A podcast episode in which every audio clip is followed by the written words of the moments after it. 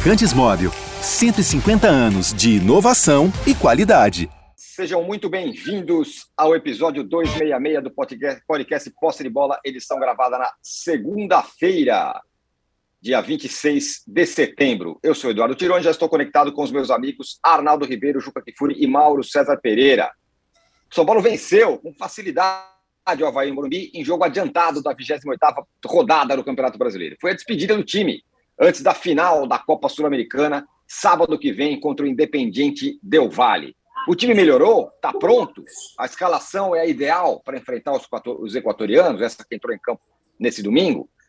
A rodada do brasileiro segue no meio de semana com pelo menos três jogos importantes que podem mexer no destino do campeonato, hein?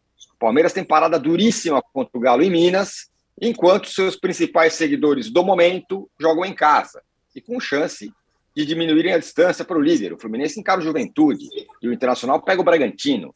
Ainda dá? Esses serão temas para o nosso primeiro bloco. No segundo bloco, vamos falar um pouco mais do Palmeiras. Então foi campeão brasileiro sub-20 ao vencer um Corinthians em Itaquera na decisão. Um gol dele, Hendrick, e no final do jogo teve confusão, lamentavelmente. Um dia antes, na Neoquímica Arena, o Corinthians feminino fez história lotou o estádio, bateu o recorde de público no futebol feminino na América do Sul, 41.070 pessoas, para as meninas baterem o Internacional na final do Brasileiro. O Timão é tetracampeão. Nas redes ficou uma disputa sobre qual título é mais importante: o do Palmeiras ou do Corinthians? O Palmeiras sub-20 ou o Corinthians feminino? Isso. E no terceiro, seleção, que entra em campo contra a Tunísia, Tunísia indicações no time titular. E o Pedro não, não, pelo menos não foi escalado como titular. Isso é bom ou ruim para o Flamengo? Já temos uma enquete aqui, está sendo criticada a minha enquete hoje, embora tenha sido muito bem pensada, viu? Eu vou ler aqui.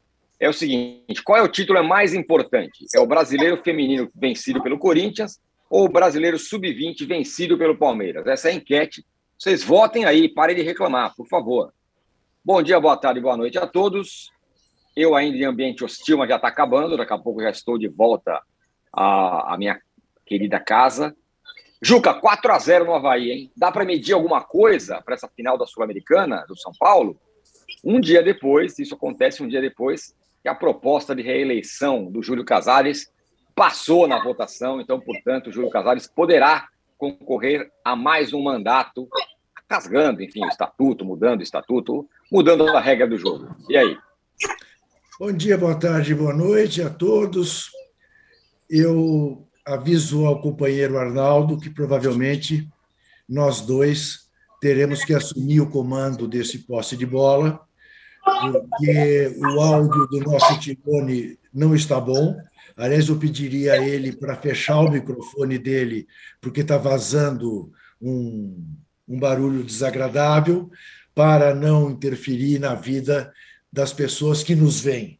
E o nosso Mauro, no aeroporto, se não me engano, de Ezeiza, em Buenos Aires, uma coisa muito chique, mas sempre sujeita às chuvas e trovoadas. Eu quero começar pelo desagradável, para depois poder falar da agradabilíssima vitória do São Paulo ontem sobre o Havaí. Não que ela não fosse esperada, mas a maneira como ela se deu é realmente auspiciosa e animadora para o jogo de Córdoba no sábado, quando São Paulo enfrentará o Independiente Del Valle. Ah, eu soube de detalhes desta mudança, deste golpe que houve no Estatuto do São Paulo, e quero deixar claro aqui o seguinte: não estou nem discutindo o Instituto da Reeleição. Ah, você pode gostar ou não gostar de reeleições. O que eu quero discutir, e por isso chamo de golpe, é a possibilidade de alguém comandar um processo da própria reeleição. Uma coisa é você estabelecer, vamos discutir, isso aqui não está bom para o clube, não ter reeleição. Então vamos discutir. Se aprovarmos reeleição, é para o próximo presidente nunca para o que está no poder. Isso tem um nome: golpe. E no caso do São Paulo, sobre de detalhes que dão a medida do tamanho do golpe. Vocês conhecem uma figura chamada Dedé? Pois é, Dedé é o diretor social do São Paulo, que comanda a parte social do São Paulo.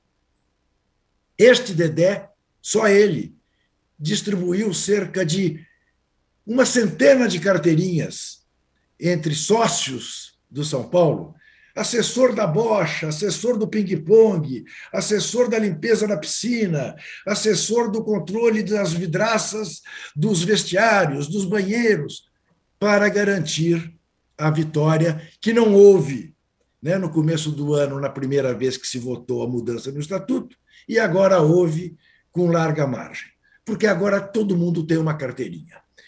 Dá a medida né, eh, realmente de como esse processo foi um processo absolutamente negativo para o futuro do São Paulo. Eu até escrevi uma nota: corintianos, palmeirenses, santistas estão felizes da vida com a possibilidade do senhor Júlio Casares continuar presidente do São Paulo com essa gestão medíocre que tem feito.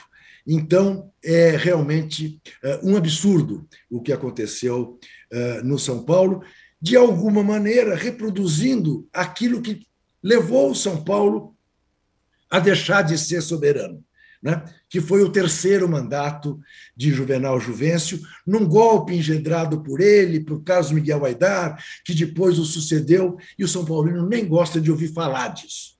Bom, isto posto, a vitória do São Paulo ontem é dessas coisas do futebol. São Paulo fez 1 a 0 quando o jogo estava equilibrado, até com um gol onde houve ali uma falta uh, uh, do Caleri, mas dessas faltas também que acontece, 10 por jogo dentro da grande área, o VAR deixou passar, e o jogo se encaminhava para ser um jogo modorrento, quando de repente deu um estalo no time do São Paulo, que fez os cinco últimos minutos do primeiro tempo sensacionais, com o coroamento, um golaço do Patrick né, um golaço assim para pôr placa no Morumbi.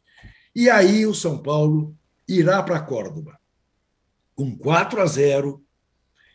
Por mais que o Havaí esteja brigando para cair fora do rebaixamento, se bem que quem contrata o Ulisses, que é responsável, eh, parece estar doido para cair, mas, enfim, vai para Córdoba com uma vitória de deixar o moral lá em cima, sem nenhuma lesão, com uma semana para treinar, ou seja, acho que entramos numa semana, nessa segunda-feira, de festa, de uma grande festa da segunda maior torcida de São Paulo no sábado e de uma grande festa do país no domingo.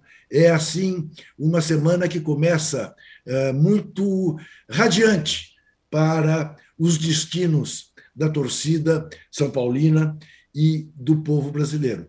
Sem se dizer, como falou o nosso âncora, que teremos um meio de semana interessante no Campeonato Brasileiro. Vamos tratar disso uh, no segundo bloco.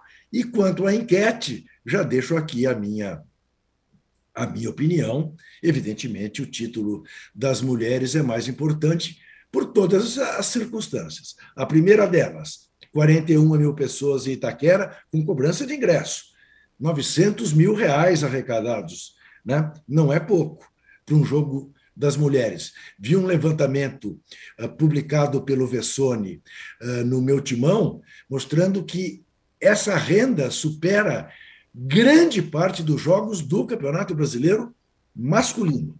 De mais a mais, é a categoria principal do futebol de mulheres. Campeonatos de base, claro que são importantes, devem ser comemorados, e este especialmente em Itaquera, com 18 mil torcedores, por parte dos meninos do Palmeiras é ter um gosto especial.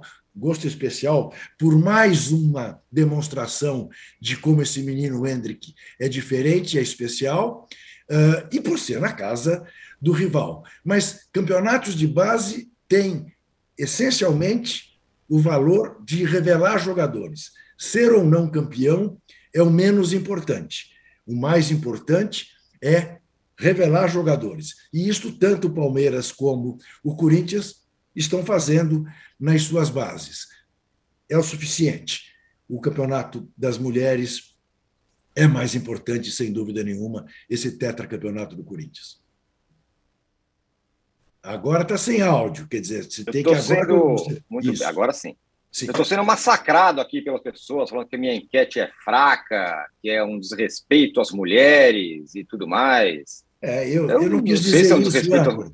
Eu não quis dizer isso, porque nesses tempos de mídias, de redes Hum. antissociais, é, é capaz de que te acusarem de machismo e tal, papá.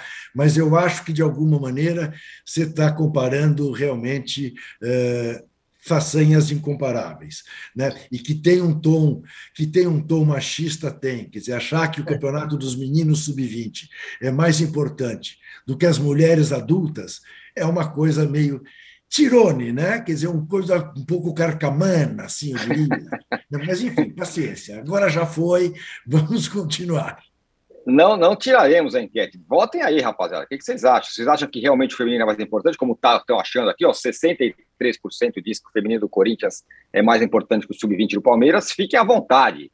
O sub-20 do Palmeiras está com 37% é, por cento dos votos aqui. Eu, sinceramente, acho que não, não vejo, não consigo enxergar desrespeito ou qualquer coisa nessa enquete. Estamos aqui falando há 15 minutos, 10 minutos, sobre o brilhante título das meninas do Corinthians, recorde de público. Isso é legal pra caramba, para o futebol feminino, para o futebol, para o Corinthians e para todo mundo. Isso é muito legal. Estamos falando justamente sobre isso.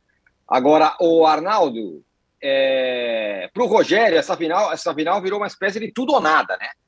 Se não, se não ganhar, capaz de não ficar. Já foi falado até em seleção brasileira. Depois do jogo de ontem, ele está cado para ganhar esse título aí. E aí essa, esse 4 a 0 é um bom é um bom um combustível, vamos dizer assim, vai. Sim, né? Acho que nesse. Nesse.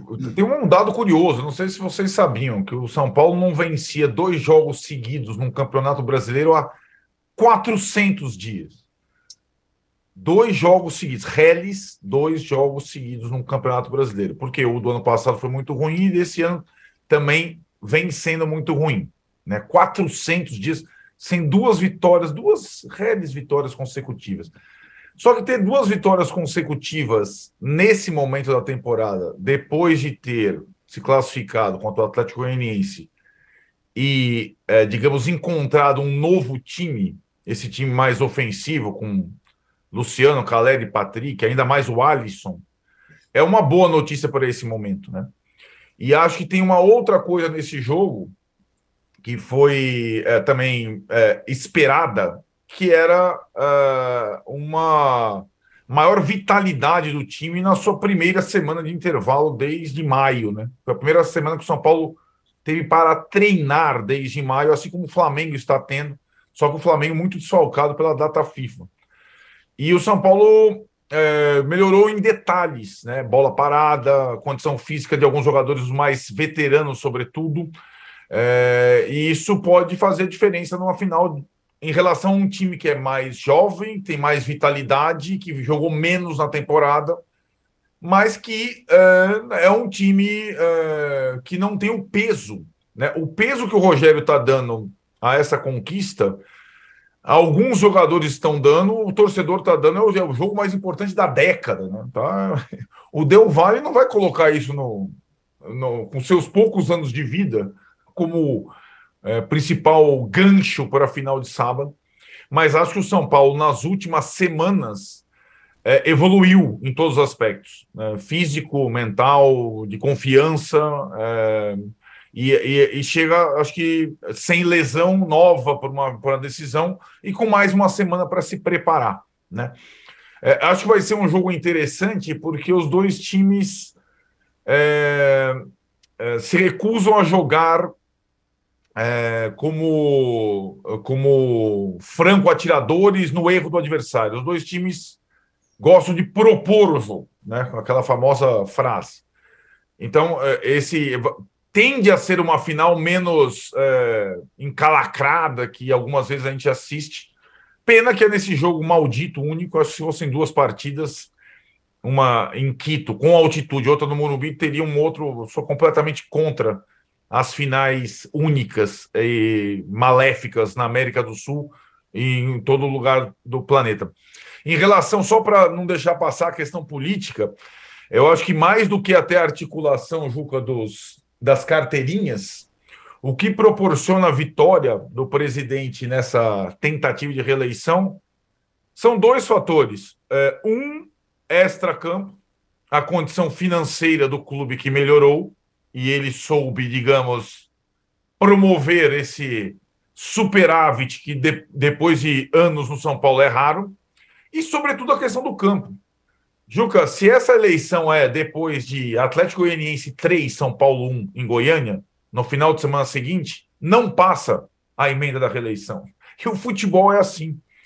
Não à toa a votação foi marcada a uma semana da final da Sul-Americana, sem depender do resultado da Sul-Americana. E aí, assim, o, o, os 200 conselheiros do São Paulo não representam a torcida do São Paulo, assim como os 2 mil sócios do São Paulo não representam a torcida do São Paulo. O São Paulo, enquanto tiver essa troca de poder lá entre as mesmas pessoas, porque a oposição pensa da mesma forma. Os candidatos da oposição pensam exatamente da mesma forma. Eles querem estar no lugar mas não querem abrir o colégio eleitoral. O São Paulo é a terceira maior torcida do país, ponto. É obrigatório o São Paulo ter um colégio eleitoral maior, como tem outros clubes, sócios, torcedores e tudo mais. É, e tem aí tem, aí tem um outro lado da moeda. Moeda em eleição é também bem simbólico. A partir dessa desse golpe, o, o Júlio Casares terá e será cobrado inapelavelmente nesses próximos anos, sobretudo se for reeleito, para é, resolver a situação financeira do clube, e estão todas as cartas na manga para ele fazer isso, é, e para democratizar o processo do São Paulo, para incluir mais gente. O São Paulo é o menor colégio eleitoral do país, dos clubes brasileiros todos. Então, o São Paulo precisa é, se abrir e precisa separar o futebol do social que não serve para nada, né? Nada, nada, nada. É, e o São Paulo Futebol Clube é, precisa ser o, o time. É, o time já é um time popular, mas um clube popular. É isso que eles têm tanto medo, né? De abrir o São Paulo Futebol Clube. Espero que é, com essa é, nova emenda as cobranças sejam feitas é, não internamente, porque internamente tanto faz, A, B, C, D, tudo a mesma coisa. Tudo a mesma coisa, vem sendo a mesma coisa. Mesmo grupo político. Me, é, um fica cinco anos, outro três mais dois, outro três mais três. É a mesma coisa. É a mesma coisa. Eleito pelos mesmos caras. O cara da bocha, o cara da piscina, o cara do hambúrguer, o cara do. Como é que é agora que os caras gostam de jogar lá? Beach tênis, não é isso? Beach tênis, são Paulo Futebol Clube é do Morumbi para dentro. Do Morumbi para fora, a sede social separa, esquece aquela coisa lá e faz um clubinho de videogame que está tá mais adequado. Ô, Mauro, 4 a 0 do São Paulo, mas a parada da reeleição, que, enfim, é um, me parece um, um, um retrocesso, enfim, do ponto de vista estrutural para o São Paulo, que já, como disse o Arnaldo, é um dos clubes mais fechados do Brasil não é de hoje, né? O São Paulo é um clube, não, muito, não é um clube muito democrático. Né? O acesso do torcedor, até do sócio, às decisões né, sobre o futuro do clube, ele praticamente inexiste. Isso, esse é mais um, um, um é mais um capítulo nessa história. Né? Teve também com o Juvenal lá atrás, né? Também houve manobras para perpetuação do poder, esse tipo de coisa. Então não é novidade, né? nem um pouco novidade. Agora, sobre a semana do São Paulo, lógico que vencer o era importante. O Havaí rompeu com o barroquismo né, e abraçou o Luiz Cagoido e agora está pagando por isso. Foi um erro. Com toda dificuldade, acho que o time do Barroca era um time que tinha ali uma forma de jogar, colocava sempre dificuldade para os adversários mais fortes. O Havaí brigar para não cair era óbvio, né? evidente que ia brigar para não cair, como está brigando, independentemente do treinador. Acho que ninguém daria jeito no Havaí a ponto de escapar facilmente. O São Paulo aproveitou, acho que a bola parada foi importante, é boa notícia, né? Eficiência na jogada aérea. Mas é, também é, é, bom frisar que o Del Valle, né? O Arnaldo falou da, da uma leveza maior do Del Valle nessa final, mas por uma série de razões. Primeiro, que não tem cobrança de São Paulo. É. Segundo, que nessa década que, de fato, São Paulo não teve nenhum jogo tão importante, e esse jogo é muito importante, porque vale uma taça, vale um título para uma torcida que não tem visto títulos, viu o São Paulo no ano passado, Vale uma classificação para a Libertadores, significa dinheiro e uma projeção melhor da próxima temporada. ou seja, a autoestima do torcedor, tem muita coisa em jogo. Né? E uma instabilidade no trabalho que vem sendo feito, com acertos e erros, pela atual comissão técnica, pela estrutura do futebol de São Paulo. Envolve aí o Maurício, envolve o Rogério e outros profissionais. Então, esse jogo é, de fato, para mim, acho o mais importante da década para São Paulo. Para mim, é o mais importante desde aquela conquista do Tri brasileiro em 2008. Porque em 2012, quando ganhou a Sul-Americana, o título não tinha o mesmo peso que o São Paulo. O jogo não terminou, foi tudo muito confuso, um jogo contra o Tigre. Então, acho que esse jogo, de fato, é, um jogo muito pesado. E agora, nesse intervalo aí, de uma década menos até, o Del Valle fez uma final de Libertadores, que o São Paulo não fez, e ganhou uma Sul-Americana, que o São Paulo não ganhou nesse, uhum. depois de 2012. Né? Então, o Del Valle tem mais casca recente do que o São Paulo. É bizarro isso. O São Paulo não disputa um título importante num período X, oito anos aproximadamente, em que o Del Valle fez uma final de Libertadores. Del Valle, gente. É. Uma final de Libertadores e ganhou. E ganhou no Paraguai, contra o Colón de Santa Fé, da Argentina, que lotou o estádio. O pessoal lotou o estádio. Ele ficou repleto e o Del Valle foi lá e ganhou. É, claro, já tem já algum tempo, né? Foi em 2018, 19, agora não estou me lembrando exatamente onde, foi 19. Mas é, certamente vai ser, vai ser um desafio, foi 19 isso mesmo, vai ser um desafio tremendo aí para o São Paulo, mas acho que chega num momento bem mais equilibrado, tranquilo, turbinado aí por vitórias e com a chance real aí de fazer um, dar uma alegria para sua torcida, né?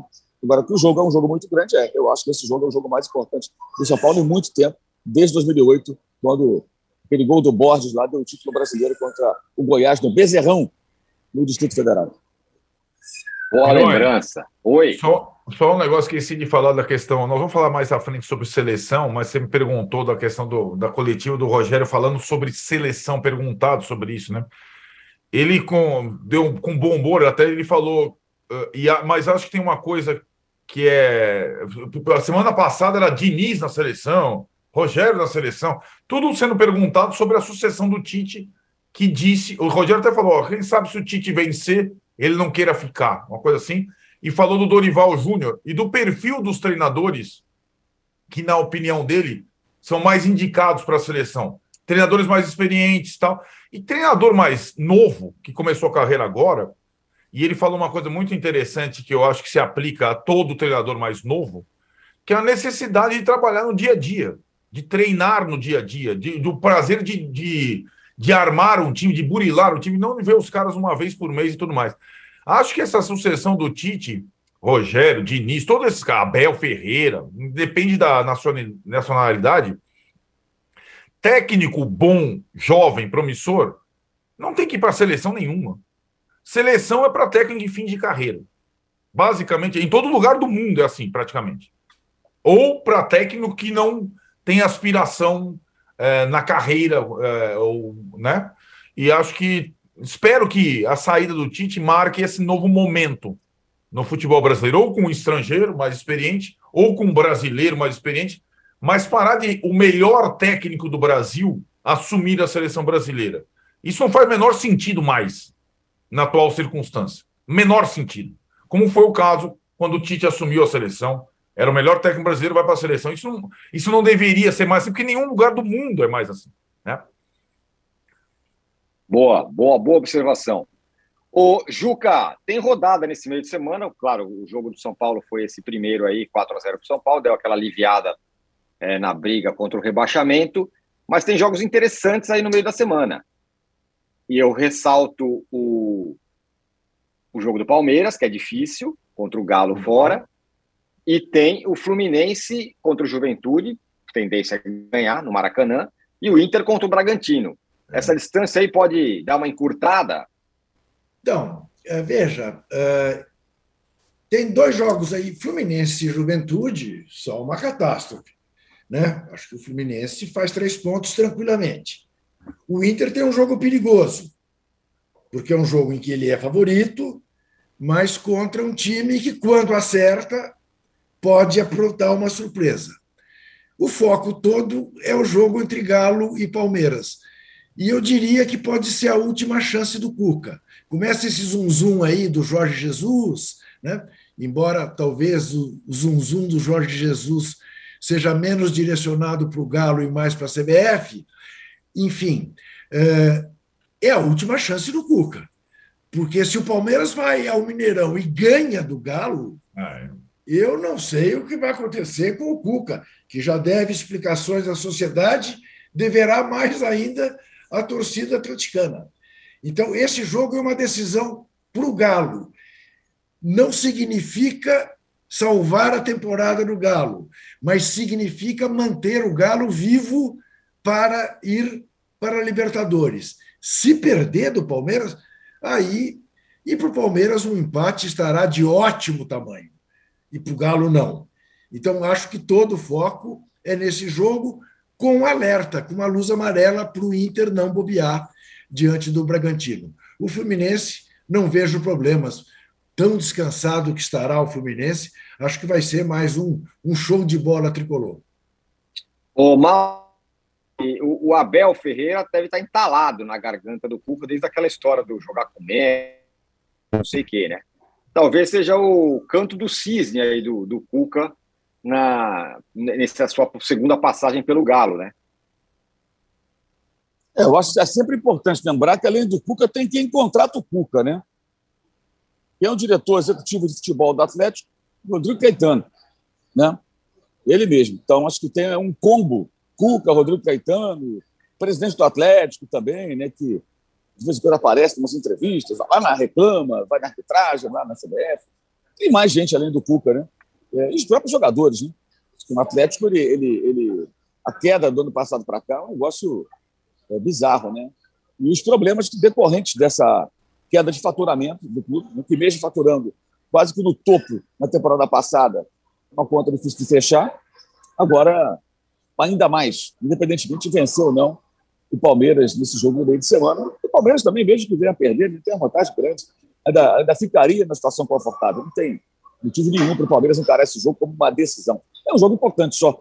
Perder, ele vai ter cinco pontos, pelo menos, pelo menos, sobre o Internacional, seis sobre o Fluminense. Então, dá uma vantagem muito boa. Então, acho que o Palmeiras joga bem, bem à vontade, bem leve, ao contrário do, do, do, do Atlético, que está numa uma fase que o torcedor vai tomar satisfação de, de jogador que está no bar à noite, no restaurante, sei lá onde, um disco balada, essas coisas lá, né? Era liga, olha, o jogador tem que lugar, aí os caras vão lá tomar satisfação, por que você está aqui? Enfim, é, momento bem ruim, uma queda muito acentuada do Atlético, acho que é reflexo também de como as coisas são feitas, né?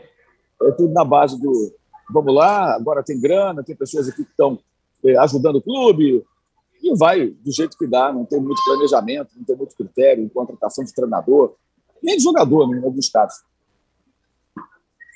O Arnaldo, é, esse jogo para o Palmeiras, você acha que é perigoso? A gente está falando sobre não, agora vai, agora, agora vai perder, agora pode ser que perca. Nunca acontece, né? O Palmeiras sempre vai lá em todos esses grandes desafios do Palmeiras, foi lá e fez ponto. Empatou ou ganhou, né? É mais uma vez.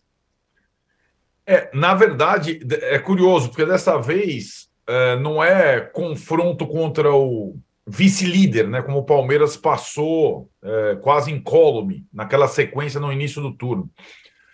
É confronto contra um time que, que duelou é, cabeça a cabeça com o Palmeiras nas últimas, nos últimos campeonatos e que nessa temporada foi muito mal, o Atlético.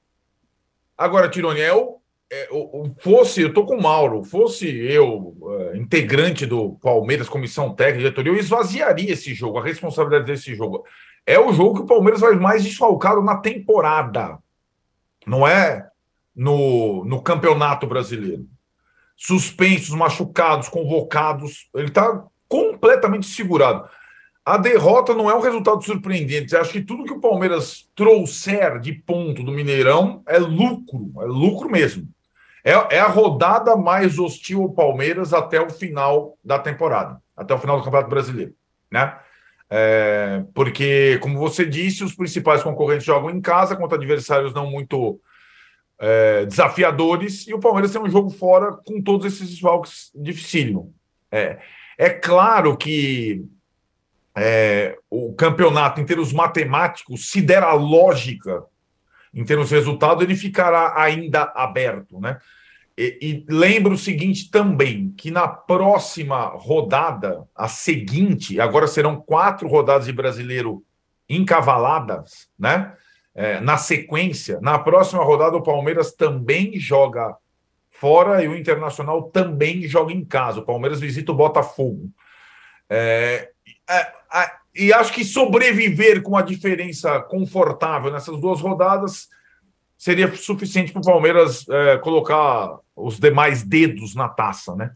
Mas acho que essa essa quarta-feira não é uma quarta-feira simples nessa, nessa, nessa missão. O, o, que não pode ao Palmeiras é, sabendo de todas essas adversidades, colocar muito peso nesse jogo, né? É quase como se fosse um franco atirador. Quem sabe coloca o Hendrick lá, não é? Não para começar jogando, mas no banco de reservas no, no Mineirão, porque vai faltar jogador. Esse será tema do nosso segundo bloco. A gente encerra aqui o primeiro bloco do Posse de Bola número 266. Olha, quem é atento aqui viu quem tirou a enquete do ar, tá? Houve uma grande é, reunião de editores do UOL que falou assim: não, a enquete não está boa, o âncora mandou mal, então tá aí, a enquete está retirada do ar, peço desculpas. É, Sério? Machista, é sério, enquete está fora, mas tudo bem, não tem problema, bola, bola para frente. A, a enquete é só comparável às, às, duas coisas que aconteceram, uma no sábado, outra no domingo. É, tudo bem. No mesmo local. É Bom, enfim. É do jogo, galera. Mas isso é uma, é uma intervenção? É, é uma censura? Vou fazer protestos aqui. Você tomou essa decisão, bem. Eu não, eu sou um democrata. Eu, para mim, não tem problema. Vamos embora. Tamo junto.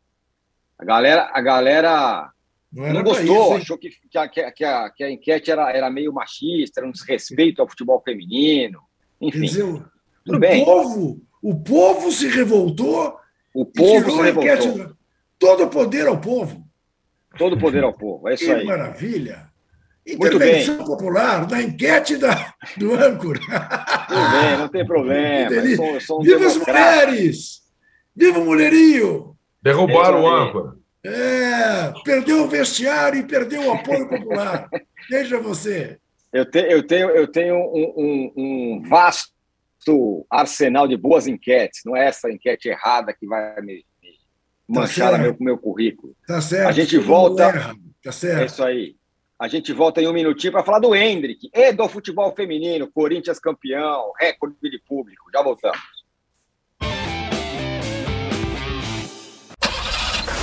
Há mais de 150 anos, os lubrificantes Móbil acompanham a evolução dos motores, trazendo tecnologia e inovação para veículos de todo o mundo. Uma tradição que se renova a cada dia, garantindo a liderança no desenvolvimento de produtos de alta performance. Conheça a tecnologia móvel para o seu motor durar mais. Se tem movimento, tem móvel.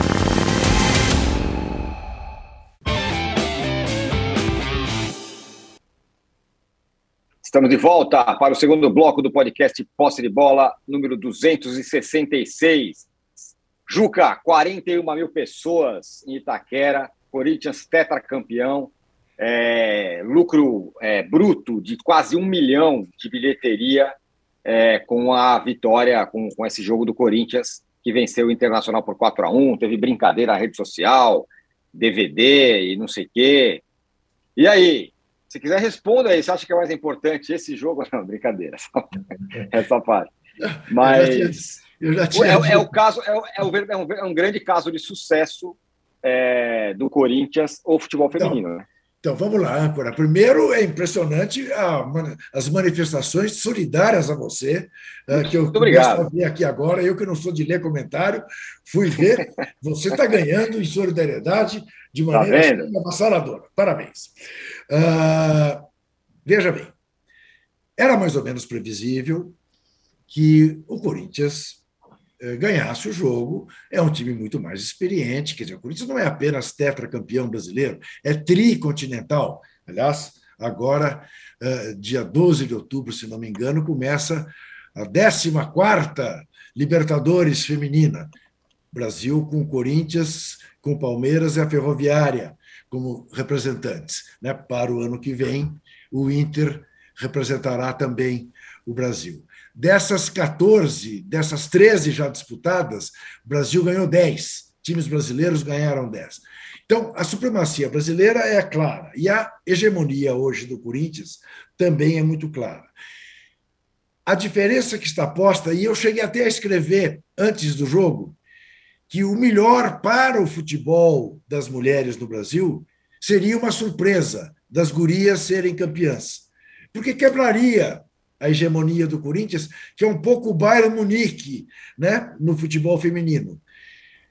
É um time muito mais experiente, muito mais qualificado. O Corinthians teve um campeonato brasileiro, uma temporada complicada por causa de muitas lesões e desfalques com a seleção brasileira. E assim mesmo, embora não tenha feito a melhor campanha do Campeonato Brasileiro, no sistema de mata-mata, quando chegou na hora do, de, de, da decisão, o Corinthians foi absolutamente uh, poderoso. Né? Meteu 4 a 0 no Palmeiras uh, na Casa Verde no segundo jogo, na semifinal, e 4 a 1 em Itaquera, saindo atrás. Saindo atrás num jogo que o Corinthians era dominante, mas que aí deu um certo friozinho na espinha. Agora, que eu mais fico feliz além da presença maciça de torcida, né? e, e, repito, só em Itaquera a cobrança de ingresso, ingressos baratos, mas veja, São Paulo ontem pôs uh, 36 mil pessoas no Morumbi, a renda foi um milhão e meio. O Corinthians pôs 41 mil. No jogo de mulheres, a renda foi 900 mil reais. Né? É interessante você fazer essa comparação. Está certo São Paulo em cobrar preços mais acessíveis, né? como está certo também que se cobre preços mais acessíveis para popularizar o futebol feminino. Foi muito bonita a festa. Foi um sábado lindo, de sol e tal, foi muito bonito. Agora, é, festa mais do que justa, que enche né, de esperança a torcida corintiana em relação a ser tetra também eh, na Libertadores, que vai ser disputada em Quito, no Equador. Pena que no dia seguinte, essa mesma torcida, em número bem menor, 18 mil torcedores, não tenha sabido perder para os meninos do Palmeiras e principalmente o time do Corinthians, que foi brigar com a garotada palmeirense fazendo festa, que é mais um sintoma da estupidez da torcida única. Porque se tem torcida do Palmeiras em Itaquera, por menor que fosse, 10%, tá? os meninos do Palmeiras correriam para frente da sua torcida e ali comemora, comemorariam o título. Bem, de repente, não tem nenhum verde para os meninos do Palmeiras correrem para cima. O que, que você quer que eles façam? Que eles saiam correndo para o vestiário e comemorem no vestiário? Não. Eles começaram a comemorar onde eles podiam comemorar, que era no gramado. E aí o goleiro do Corinthians se irrita, dá uma voadora, um outro. Um absurdo, mas que é reflexo, é metástase da decisão da torcida única. É isso é que as pessoas precisam pôr na cabeça. O nego poderá dizer: ah, veja você, como é que uh, cara pede torcida, duas torcidas, se com torcida única dá a confusão que deu. Deu a confusão que deu exatamente por ser torcida única. Porque os meninos do Palmeiras não tinham com quem comemorar o título que ganharam na casa do adversário. Então, uh, parabéns uh, às mulheres do Corinthians e fosse hoje dia de ratão de bronze, ratão de bronze para quem fez a cafagestagem de tentar impedir a festa dos meninos alviverdes. Muito Arnaldo, do Palmeiras, no dia seguinte, campeão sub-20 brasileiro, e o Hendrick brilhando. Você já adiantou isso aí? Será que ele devia ir lá? Pelo menos ficar no banco do time principal? Que jogador. É, ele já, Agora ele já tem ficado, né, Tirone? É, é tudo muito precoce, porque ele é muito jovem até para o sub-20. E a grande pergunta é se ele, no sub-20, poderia fazer a diferença é, e se ele já poderia ser lançado como fenômenos no time profissional. E acho que se trata, assim, de um fenômeno, né? Acho que uh, tão, então, as evidências estão colocadas, né? Ele faz a diferença no sub-20, mesmo sendo um dos mais novos. Fez na Copa São Paulo, título inédito do Palmeiras, né? Fez no Brasileiro Sub-20. É, não só na, na final fazendo o gol do título, que é muito simbólico, mas como na eliminatória contra o Atlético Paranaense na semifinal foi muito decisivo. É, e de fato trata-se um jogador diferente, é, forte, canhoto, precocemente maduro fisicamente. É um, é um cara de fato. E que, se nessa reta final de brasileiro é, para o Palmeiras não é, não é exatamente uma, uma necessidade. Eu falei do jogo do Atlético porque são muitos desfalques. Para a temporada seguinte, jogando o Paulista, é, que permite é, rodagem, é uma, não é um campeonato de primeiro nível, ele pode ser uma das grandes sensações da temporada seguinte, de fato, porque é um jogador é, muito interessante, um jogador muito diferente mesmo. E, e acho que o, o, Palmeiras tem essa questão é, que é, vem acompanhando esse, essa era de sucesso, que é a reformulação da categoria de base, é, que vem bem, de fato, com um jogador fora da curva. Esse é um jogador fora da curva. E, a, a, vitória sobre o Corinthians foi. É, é é muito difícil nessa praga de torcida única, como disse o Juca, um, um adversário ganhar uma final do outro. Aliás, era além de tudo, é, a bizarrice da final do Brasileirão Sub-20 era a seguinte: todo o campeonato foi disputado em dois jogos, quartas, semi, aí a final um jogo só, e como é entre dois paulistas no campo do time da melhor campanha, o Corinthians, só com a torcida do Corinthians. É eu, não, eu, sinceramente não entendo algumas coisas. É, é, é demais. É, não, por que não fazer dois jogos, já que tem essa. É, o campeonato inteiro é assim, é, e não fazer isso na final, né? O fato é que agora acabou o calendário do Sub-20 é, e o Hendrick pode ser a novidade do time profissional nessas últimas partidas. Sobretudo se o Palmeiras já colocar todos os dedos na taça e o Abel poder lançá-lo aos poucos no time principal.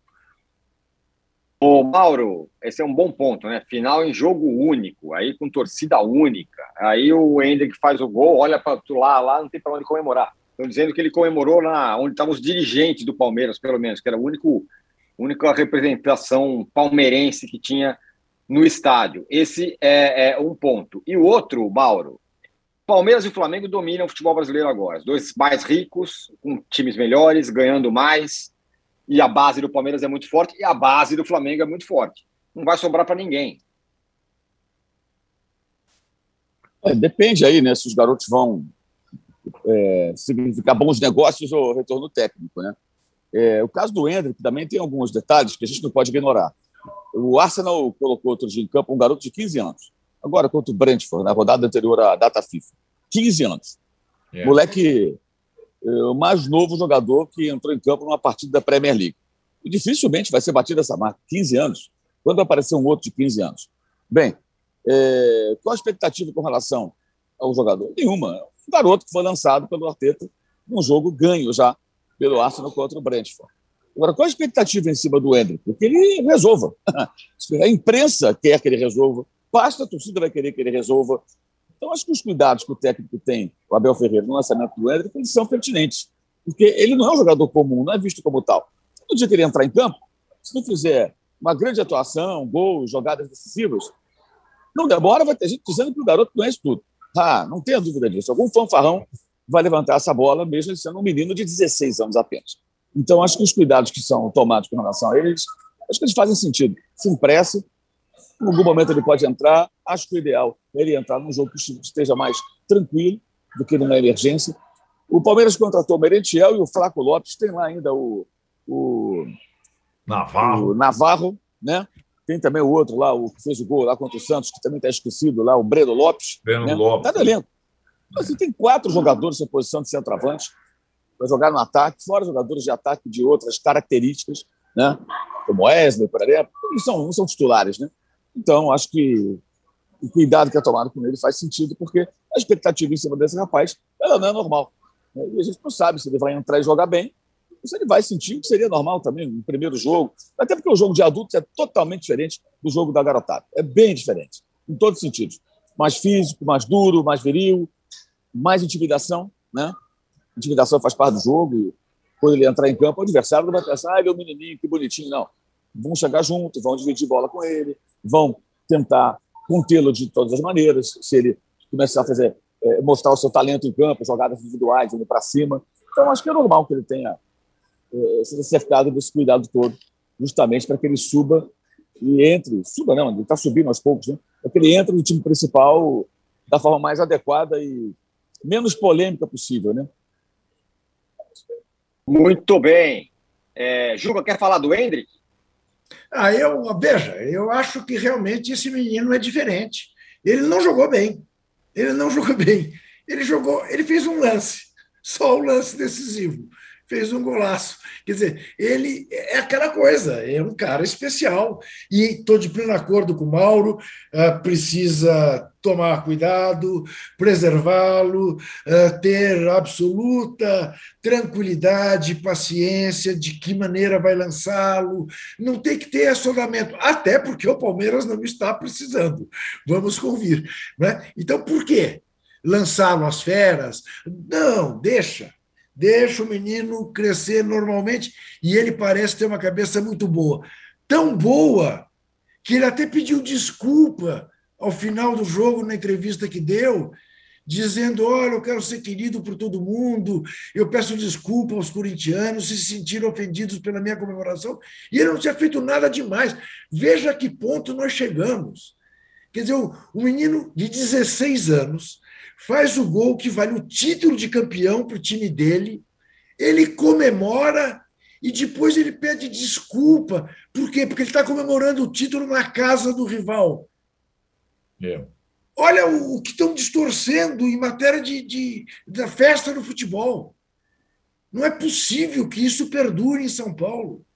Será que não vai ter ninguém, um secretário da Segurança, que desfaça a bobagem que fez o hoje ministro Alexandre de Moraes, né, que joga um papel tão importante como fiador né, da democracia brasileira, mas que errou no, no que diz respeito à torcida única em São Paulo. Está na hora de rever isso, porque isso não é solução para coisa alguma. Enfim, o Hendrick é, um, é eu tenho Estou vendo aqui, tem quem já o chame de Pelendrick, né? É, É, tudo bem, né?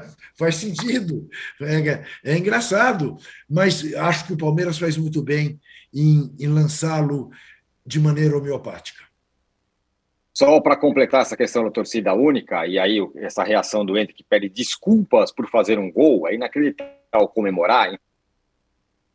A única está transformando o futebol brasileiro num lugar de gente intolerante. Então você não pode ver o cara que é outro que, é, que torce contra o time, que você se sentiu constrangido, ou com medo, ou com raiva, como se essas pessoas. Né? Tá formando uma geração de torcedores, jogadores, que não sabe o que é o outro, que não sabe o que é um adversário, que não, não consegue, ou, não, consegue não, não, tem nem o conhecimento do que é o adversário. Isso é um desastre para mim, para o futebol e até para a sociedade. Acho um, um, um absurdo o que está acontecendo. Estamos formando uma geração de gente que não sabe conviver com o outro. É simplesmente isso. É, o que Muito prevalece, bem. Né? O que prevalece, âncora, é o seguinte: não venha fazer festa na minha casa. É. Isso. Ora, então Exatamente. se eu não posso fazer festa na sua casa, não me convide para ir à sua casa. Isso, é basicamente ah. isso. É, é, é, o, é, é, a aniquilação do outro. O outro não pode existir, você não pode fazer nada aqui, você não pode, você não pode conviver com o outro. E assim, esses caras acham que desse jeito é que vai acabar com violência, com não sei o quê. É um absurdo. Bom, fechamos aqui o segundo bloco do podcast Posse de Bola 266 e já voltamos para falar da seleção e do Flamengo. Não sai daí.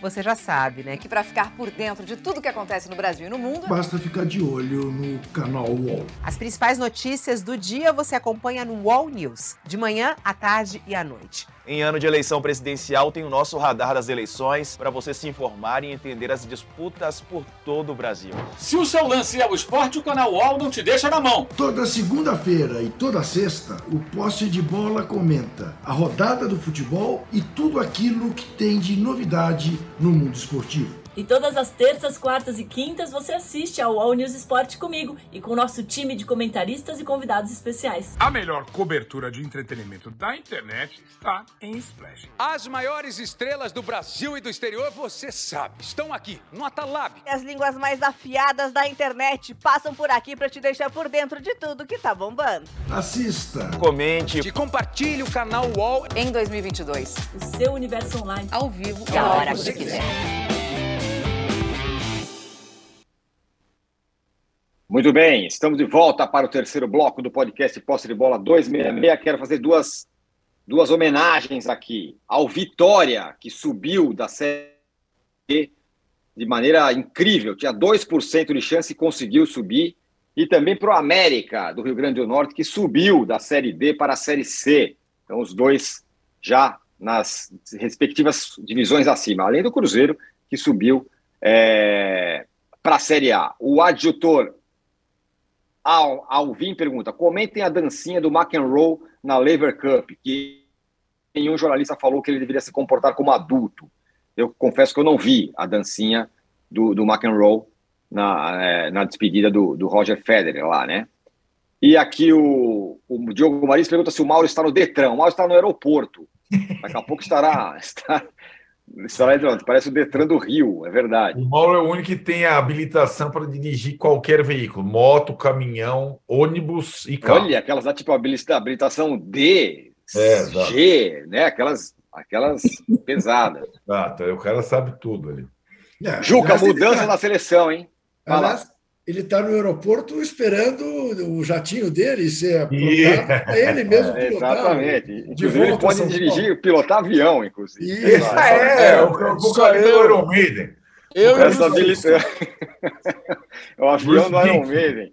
É isso aí. O Maurão pode pilotar qualquer coisa, nave espacial, o que for.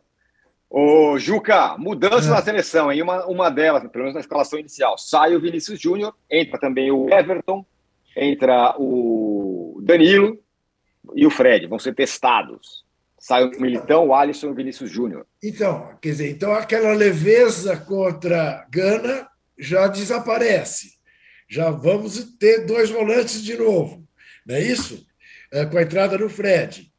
E olha, você sabe que o Renato Maurício Prado, que nos deu a honra de fazer o programa na sexta-feira, no lugar do Mauro, que estava no seu jatinho indo para Buenos Aires ver o Racing, eh, disse após o jogo, quando fizemos uma live aqui no UOL, que o Tite não gosta do Vini Júnior e que o Vini Júnior não tem a menor chance de ser titular na Copa do Mundo. Eu achei um pouco forçado, assim, achei que o Renato podia estar de má vontade. Ele mesmo diz que não gosta do Tite. Chama o Tite de canastrão de novela mexicana. Bom, por que sacou o Vini agora? Será que, de fato, ele não gosta do Vini? Será que o Vini eh, não ficará constrangido em ser sacado desta maneira? Um cara que está brilhando tanto no Real Madrid. Não, não, não é no La Corunha, é no Real Madrid. Eu acho realmente surpreendente que ele tenha feito isso. E não vou gostar nem um pouco, embora fosse torcedor rubro-negro, adoraria se ele não usar o Pedro. Porque aí realmente parece uma vontade. Né? E aí eu fico sem entender. Sem entender. A- Cuidados contra a Tunísia. Ó, sei não. Não, não, não, não achei que é coerente. Nem tirar o Vini, nem não escalar o Pedro como titular para o segundo jogo. Aguardemos. O, o, em relação ao Pedro, é, pô, o cara foi convocado. Se imagina que ele, que, que ele vai querer jogar, o que vai jogar. Mas até agora não foi. Agora, olhando para o Flamengo, é melhor que ele não jogue, pelo menos o cara fica lá preservadinho e tal. Claro. Melhor é nem ser convocado para esses amistosos aí. Se não jogar, é melhor ainda. O Flamengo, tomara que não jogue, nem ele, nem Everton Ribeiro, joga ninguém. Fica só passeando por aí, volta para casa sem se machucar. É óbvio, né? É... Porque esses amistosos agora, são amistosos aí de uma reta final, vai ajudar, de repente, o Tite a tirar uma conclusão ou outra. É... Acho incrível também como que as pessoas, muitas pessoas, são caras de seleção com extremos. Né? Nada presta, então tudo é, é melhor do mundo. Né? Ganhou um jogo, não, melhor do mundo. Ninguém segura mais. O Hexa vem. É um jogo ruim, é uma porcaria, nada certo. Tudo é um extremo, é, são extremos, né? Coisa esquisita. É a relação que alguns aí têm com a, com a gloriosa seleção da CBF. Mas para o Flamengo, o ideal é que o Pedro não jogue. Não tem menor cabimento, né? Você convocar o cara, ou vai colocar para jogar que nem o Diego Costa, quando o Filipão colocou em pedaços de jogos contra a Itália e a Rússia, total ali deu 30 minutos mais ou menos, nem isso, nos dois jogos cara não conseguiu pegar na bola, não conhecia os colegas, não tinha entrosamento nenhum. Então, o Diego Costa era o melhor atacante nascido do Brasil no momento, centroavante, acabou indo para a seleção da Espanha. Né? Não é o caso do Pedro, veio para outra seleção, mas acho que vê-lo em ação é necessário dentro desse contexto, né? É, é, pelo menos para ver como é que ele se movimenta, como, como é que ele pode interagir com os colegas em campo, o que ele pode fazer, a gente sabe. Mas acho que seria razoável que ele jogasse pelo menos 45 minutos. É, se isso não acontecer, vai ser um tanto quanto bizarro. Pois é, né, Arnaldo? É, pô, causou uma comoção nacional. É, antes pelo Vinícius Júnior, o cara foi convocado, jogo. Agora já é um, uma figura muito importante na, na, na, seleção. A outra é o Pedro, não, não tem atacante assim, característica diferente, não sei o que. Aí o cara é convocado, desfalca o Flamengo. Não é possível o cara não vai jogar, né? Tirone, é possível. Na verdade, é assim, o Juca falou da coerência. É, já somos, ainda mais no segundo ciclo, é, capazes de entender como pensa o Tite. Vamos lá. Então, primeiro, Vinícius Júnior. Não é exatamente que ele não goste do Vinícius Júnior, como disse o Renato Maurício Prado, mas o Vinícius Júnior não está entre os jogadores preferidos e essenciais dele. A demora na convocação, a demora na efetividade como titular, que até agora não existiu. Tá claro, tá evidente, escancarado que é, quatro jogadores têm lugar fixo na seleção brasileira do meio campo para frente: Casemiro, Paquetá, Rafinha barra Anthony. É um canhoto pelo lado direito, Rafinha à frente. E Neymar, sobretudo Neymar. Neymar. As outras duas vagas, Tironi, elas estão ali é, sendo disputadas e por jogadores de funções diferentes. Pode ser o Fred, segundo volante. Pode ser um centroavante, Richardson, que está fazendo gols. Pode ser o Vinícius Júnior. O Vinícius Júnior tá. São é, três caras para duas vagas. E aí você chega ao Pedro. Pela coerência do Tite, o Pedro disputa uma vaga na convocação dos 26 com o Matheus Cunha. Certo? É essa a cabeça do Tite. Não é que o Pedro vai chegar para jogar como titular da seleção brasileira. Quando teve, quando foi testar o time titular mais ofensivo com o centroavante, o centroavante não foi nem o Matheus Cunha e nem o Pedro. Foi o Richardson, que está à frente do Pedro pelos critérios do Tite. Agora, eu acho que em, o Pedro é ídolo de, da maior torcida do país. Vinícius Júnior é ídolo da maior torcida do país e do país todo.